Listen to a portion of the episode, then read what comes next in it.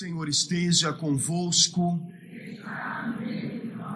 Proclamação do Evangelho de Jesus Cristo, segundo João. Glória a vós, Senhor.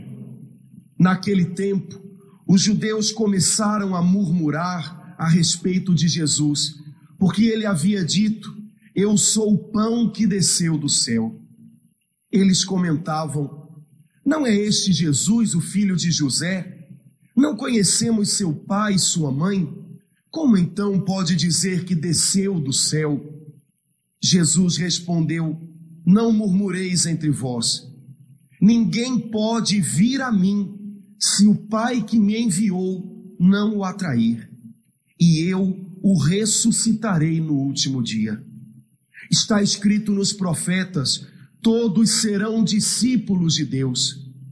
Ora, todo aquele que escutou o Pai e por ele foi instruído, vem a mim. Não que alguém já tenha visto o Pai, só aquele que vem de junto de Deus viu o Pai. Em verdade, em verdade vos digo: quem crê possui a vida eterna. Eu sou o pão da vida. Os vossos pais comeram o maná no deserto e, no entanto, morreram. Eis aqui o pão que desce do céu. Quem dele comer nunca morrerá. Eu sou o pão vivo descido do céu. Quem comer deste pão viverá eternamente.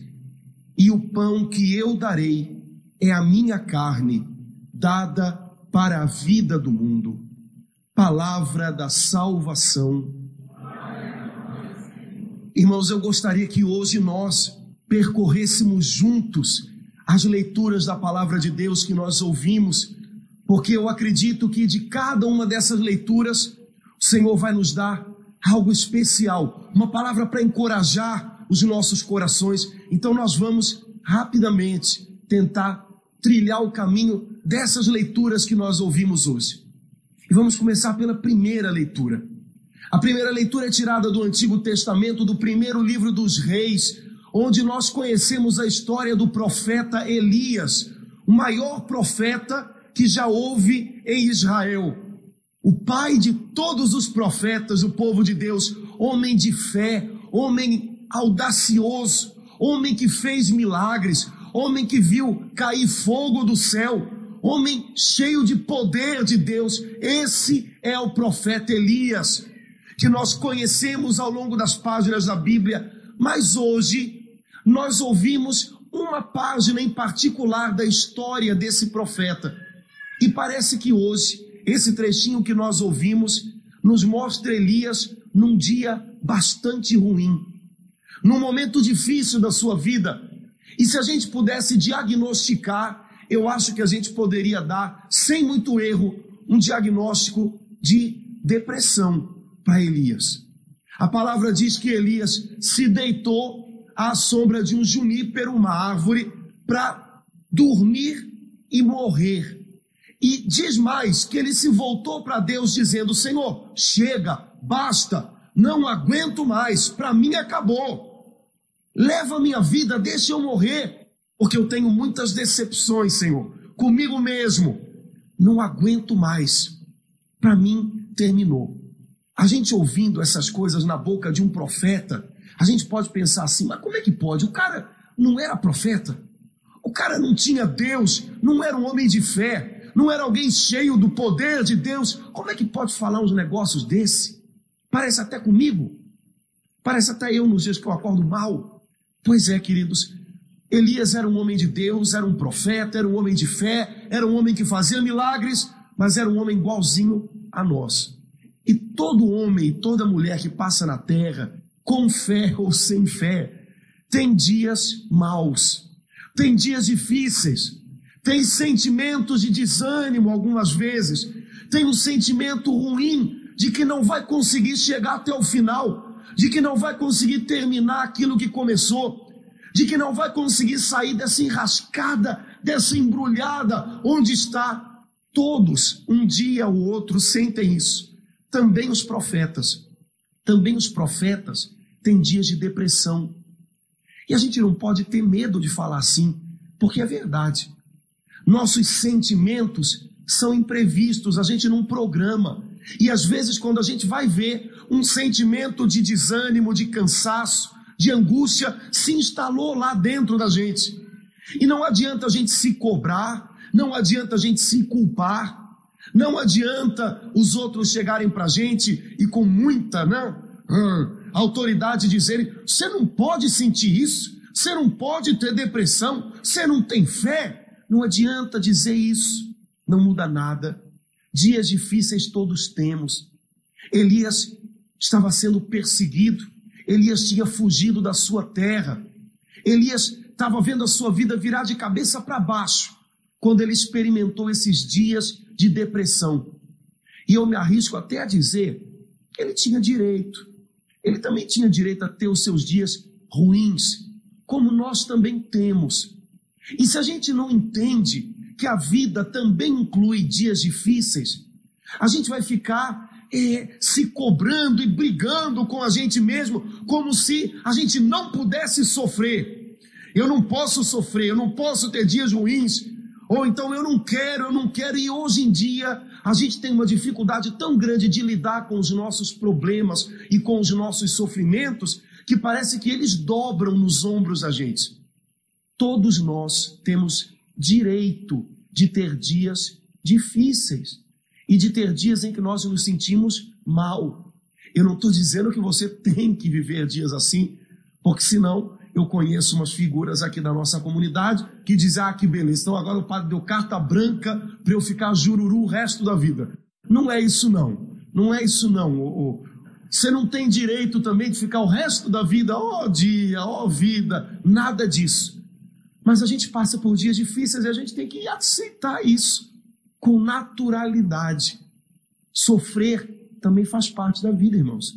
Ter problemas e aprender com calma a solucioná-los faz parte da vida. E parece que hoje Elias quer ensinar isso para gente. Mas Elias também quer nos ensinar a passar por esses dias. Esse é o segredo de quem tem fé. A pessoa de fé, o profeta de Deus, passa pelos dias de depressão e nos dias de depressão e de desânimo sabe que o Senhor continua tendo planos para a sua vida. Esse é o grande segredo, essa é a grande diferença. Se a gente se entrega à depressão, se a gente não escolhe assumir a nossa fé, assumir Deus na nossa vida, quando vem os dias difíceis, a gente entrega os pontos, como a gente fala, e pronto, acabou tudo, não tem mais jeito. Mas se a gente tem fé, a gente continua acreditando que os propósitos de Deus permanecem. De alguma maneira a gente vai sair dessa. De alguma maneira lá na frente há algo novo, algo bom de Deus para nós. E foi isso que Elias teve que aprender. De repente Elias estava lá deitado para morrer. Como às vezes a gente acorda de manhã, abre os olhos assim, quando está passando por dias complicados, a gente já sabe como é que vai ser o dia, né? E não dá vontade de levantar da cama. Eu sei que vocês nunca passaram por nada disso, mas se um dia vocês passarem, guardem o que a gente está vendo hoje aqueles dias em que a gente sabe como é que vai ser o negócio, vai ter que falar de novo com aquela pessoa que está criando hum, entrave para a gente, vai ter que de novo lidar com aquele problema que a gente queria que de repente sumisse, vai ter que de novo ir naquele lugar em que a gente sabe que vai ser provado. A gente acorda de manhã e não tem vontade de levantar, meu Deus, vou virar para o outro lado, vou continuar dormindo. Elias também estava assim, lá debaixo do junípero, acordava, dormia, acordava, queria dormir de novo, virar para o outro lado, até que um anjo do Senhor aparece a Elias e coloca pão e água perto da cabeça dele. E dá um sacode em Elias: Elias, levanta e te alimenta, porque o teu caminho ainda é longo. Elias, agora chegou o tempo de parar, de se render. Não dá mais, Elias. Agora Deus está te levando para frente de novo. Queridos, quando a gente tem dias de depressão, tem um dia, um belo dia, que do mesmo jeito que a depressão chegou, chega esse dia e o anjo de Deus fala lá no nosso coração: agora levanta, como diz o sambinha, sacode a poeira e dá a volta por cima. tem um dia, Elias, agora chegou o tempo de parar, de se render. Não dá mais, Elias. Agora Deus está te levando para frente de novo. Queridos, quando a gente tem dias de depressão, tem um dia, um belo dia, que do mesmo jeito que a depressão chegou, chega esse dia e o anjo de Deus fala lá no nosso coração agora, levanta, como diz o sambinha, sacode a poeira e dá a volta por cima. Vai adiante. Levanta, alimenta a tua alma, alimenta o teu coração, porque o teu caminho não terminou. Você não pode dizer basta. Ainda não é hora de você dizer chega. Ainda não é hora de você dizer que terminou. É hora de você continuar o seu caminho. Porque Deus ainda tem muita coisa. Deus não quer que você termine o seu caminho deitado para morrer. Deus quer que você termine o seu caminho de pé, lutando. É assim que ele deseja para você. E foi assim que Elias ouviu do anjo: Elias levanta e te alimenta. Alimenta, fortifica o teu coração, porque você ainda tem que caminhar muito. E parece que naquela hora, Elias lembrou que ele tinha uma história com Deus. E quando ele ouviu a palavra daquele anjo, e quando ele lembrou que tinha uma história bonita com Deus, Deus já tinha feito ele passar por muitas coisas, Deus já tinha livrado de muitas coisas, ele se levantou, voltou a se alimentar e lembrou: não, o Senhor não quer que eu termine assim. Irmãos, nos dias de depressão, quando você sentir que começou a surgir uma luzinha lá no fim do túnel, quando você sentir que o anjo do Senhor está tocando o seu coração e está dizendo: não é hora de parar ainda, não se entregue ainda. Primeira coisa que você deve fazer, lembre que você tem uma história com Deus. Lembre que Deus já permitiu que você passasse por muita coisa e vencesse. E lembra que em nome dessa história, Deus não quer e não vai permitir que você termine prostrado, vencido. Ele quer que você se levante e vá em frente. Primeiro passo, lembre que você tem uma história com Deus. Lembre que um dia Deus chamou você e fez que você começasse a ir adiante. Lembre que quando Deus faz um pacto, uma aliança com alguém, ele não falha, não. E ele não quer que nenhum daqueles que tem uma aliança com ele terminem prostrados. A gente vai terminar de pé e lutando. É assim que termina um soldado de Deus. E se ainda não é assim que você está, saiba que então tem caminho pela frente. Outro segredo para a gente começar a tentar assim, vencer os dias difíceis, os dias de depressão. O salmo que a gente rezou dizia assim: O seu louvor estará sempre em minha boca. Queridos, isso é um convite que Deus está fazendo para a gente hoje, é um exercício que a gente tem que aprender a fazer. Encha a sua boca sempre com palavras de gratidão a Deus, com louvor. A gente tem que aprender a agradecer, a gente tem que aprender a ver como Deus é bom, a gente tem que aprender a dizer isso. Isso é alimento para a alma. Quando você louva a Deus, você se levanta, repetindo palavras de derrota, repetindo aquilo que todo mundo já sabe, você não chega a lugar nenhum. O que, é que todo mundo já sabe? Que as coisas estão difíceis. Aí você fica repetindo a vida inteira: as coisas estão difíceis. Todo mundo já sabe que os dias são ruins, a gente está passando por dias de dificuldade e tribulação nas nossas famílias, nas nossas casas, e não adianta você ficar repetindo, é, são dias de tribulação, porque isso a gente já sabe, e repetir isso não vai te ajudar a sair do problema. Ao contrário, diga uma novidade, louve a Deus, porque Ele é o Senhor da sua vida. Ao invés de dizer a coisa está difícil, está ruim de arranjar um emprego, Está difícil de sair aquela situação nova lá no trabalho, está complicado, está ruim para todo mundo, é a situação do nosso país. Tudo isso, todo mundo já está careca de saber. Ao invés de ficar repetindo isso, e porque daí não sai nada de solução, diga outras coisas. Bendito é o meu Senhor, que é o meu pastor, é o pastor da minha vida, não vai permitir que nada me falte. Bendito é o Senhor que cuida de mim, é o Pai que eu tenho no céu nem um fio de cabelo cai da minha cabeça sem que Ele olhe por mim. Bendito seja o Senhor que não me deixa perecer, que não vai me deixar ser vencido pelos dias de tribulação. Diga novidades, diga louvores a Deus. Daí pode vir uma solução. E enche a sua boca de louvores. Minha boca cantará sempre os seus louvores. Se você se alimentar com os louvores do Senhor, sua alma se levanta, isso fortalece a alma. E como você vai estar de boca cheia, você não vai poder falar outras coisas, né? Falar bobagens. Ah, agora acabou. Agora eu vou embora. Agora eu corto tudo. Agora eu. Acabou. Você não vai poder falar isso, porque os seus lábios vão estar cheios do louvor de Deus. Isso é remédio, irmãos. A gente tem que aprender a louvar. Orar não é se lamuriar com Deus. Tem gente que quando vai orar, parece que leva para Deus uma lista de reclamações. Parece que está ligando para aquele disque consumidor, alguma coisa assim, da nossa empresa de telefone, Telemar, não é isso?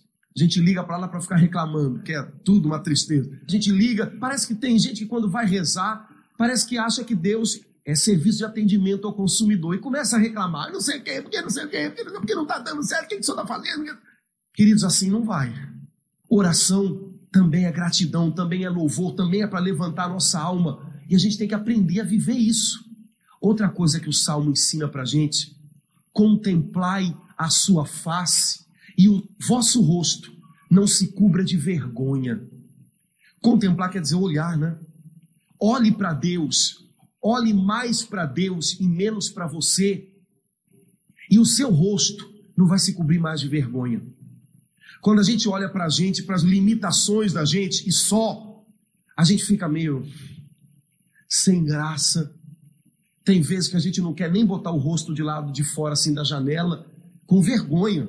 Meus vizinhos já me viram tão lá em cima.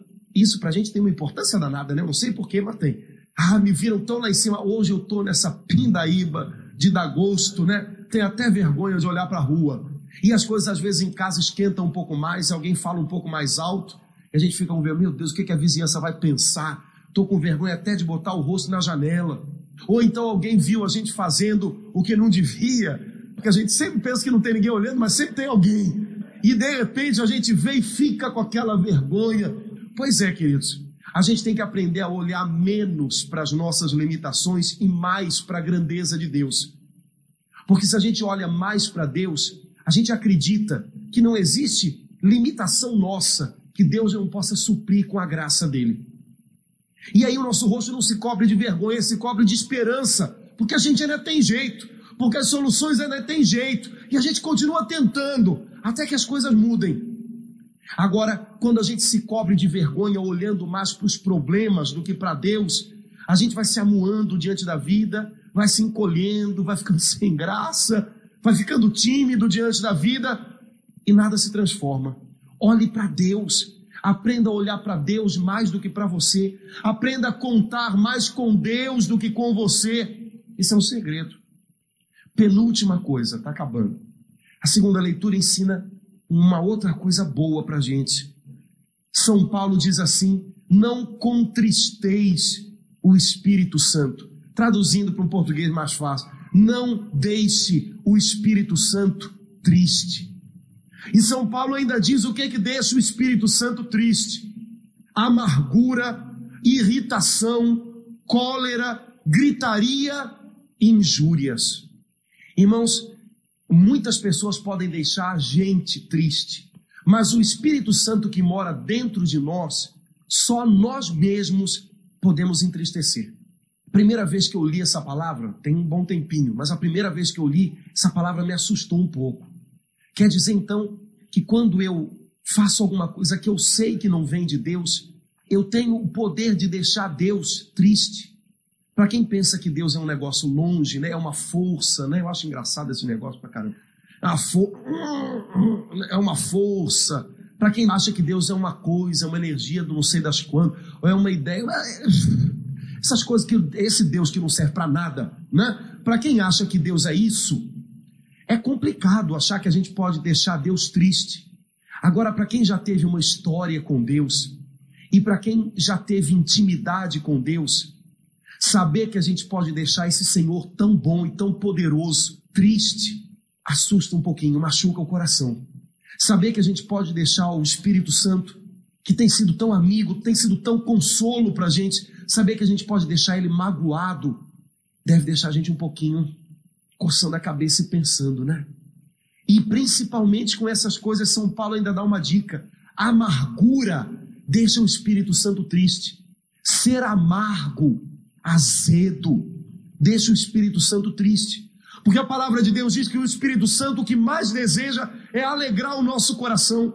E se a gente deixa de lado a alegria que ele tem para dar para a gente, para se agarrar às coisas que podem nos deixar para baixo, tristes, a gente está trocando ele por coisas que às vezes já passaram há anos, mas parece que foram ontem, porque a gente fica guardando, guardando, guardando. Amargor deixa o Espírito Santo triste. Azedume deixa o Espírito Santo triste. Irritação. Tem gente que parece que já nasceu irritada, você já viu? Todo mundo tem seus dias de irritação. Eu também tenho. Espero que ninguém se espante se um dia encontrar comigo num dos dias de irritação. Porque é ruim, muito ruim. Todo mundo tem. Agora, desenvolver um temperamento irritado, sempre disposto a problema, sempre disposto a dificultar, sempre achando, até que provem o contrário, todo mundo é meu inimigo. Então eu estou sempre na defensiva. Desenvolver um temperamento assim deixa o Espírito Santo triste. Ter carinha de quem brigou com o mundo deixa o Espírito Santo triste. Tem dias que a gente tem cara de quem brigou com o mundo, tem, porque a gente brigou mesmo. Mas parece que tem gente que de manhã, eu não sei porquê, parece que veste uma roupa, uma jaqueta, tô de mal com a vida. Por que isso, irmãos? Por que a gente não tenta ficar de bem com a vida de novo? Apesar de todos os problemas, por que a gente não tenta ver as coisas com olhos de fé? Por que a gente não tenta acreditar que pode melhorar um pouquinho? Cólera entristece o Espírito Santo. Cólera é não saber controlar sua raiva. Tem gente que conta isso como se fosse vantagem, né? Bate assim. Eu sou pavio curto mesmo. E eu puf, estouro. Arrebento, estouro. Na hora eu arrebento, estouro, grito, falo, faço e aconteço. Cinco minutos depois já passou. Acabou, já estou de bem de novo com a vida. É, você está de bem com a vida, estourou, está de. Agora, e quem estava perto quando você explodiu e levou a bomba? Como é que esse pessoal será que fica, hein? Atropelar os outros entristece o Espírito Santo. Gritarias entristecem o Espírito Santo. Porque quando a gente está gritando, normalmente é porque a gente está tentando se defender, a gente não deixa o Espírito Santo defender a gente. A gente está tomando o lugar dele, isso deixa ele um pouco machucado, chateado. Gritarias. Então deve ter famílias e casas em que o Espírito Santo deve estar muito chateado. É, o Espírito Santo está em depressão, né? Tá assim. É, deve. Porque a gente já entra em casa gritando, né? E a última coisa que a gente faz quando saiu de casa e deu o último grito é bater a porta. Né? Isso deixa o Espírito Santo triste.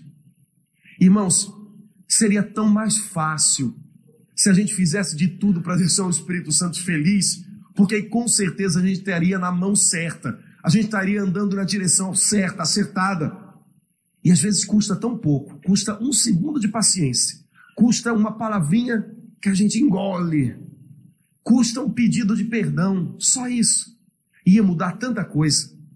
Por fim, queridos, Jesus no Evangelho continua dizendo para a gente que Ele é o alimento da nossa vida. E Jesus hoje diz mais uma coisa: quem crê já tem a vida eterna. Essa é uma escolha que a gente faz. Crer é uma escolha, não é outra coisa. Eu escolho acreditar ou não. Eu escolho deixar que os meus sentimentos depressivos vençam ou que a minha fé os vença. É uma escolha que eu devo fazer a cada dia de novo. Quem escolhe a fé, experimenta a cada dia, já tem a cada dia vida eterna, vida abençoada, vida de campeão, já tem. Quem escolhe entregar os pontos, vai ficando para trás, vai morrendo um pouquinho a cada dia. E não é isso que Deus quer para nós. Deus quer que essa vida abençoada que nós temos cresça a cada dia. Que a gente possa aprender hoje a dar esses passos com a palavra de Deus. Vencer a depressão, lembrando que Deus tem uma história com a gente. E que a gente tem direito sim a ter dias difíceis, a ter dias em que a gente está para baixo, tudo bem mas que a gente vai ter dias bons logo depois.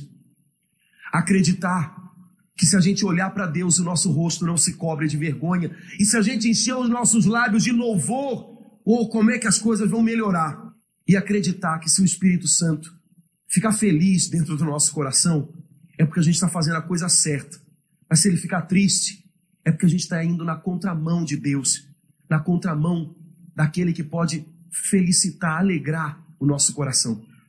Que Deus possa mudar o nosso coração hoje um pouquinho mais, para que a gente tenha uma vida um pouquinho mais feliz, porque afinal das contas, se cada um aqui é filho de Deus, queria dizer para vocês, vocês merecem ser felizes.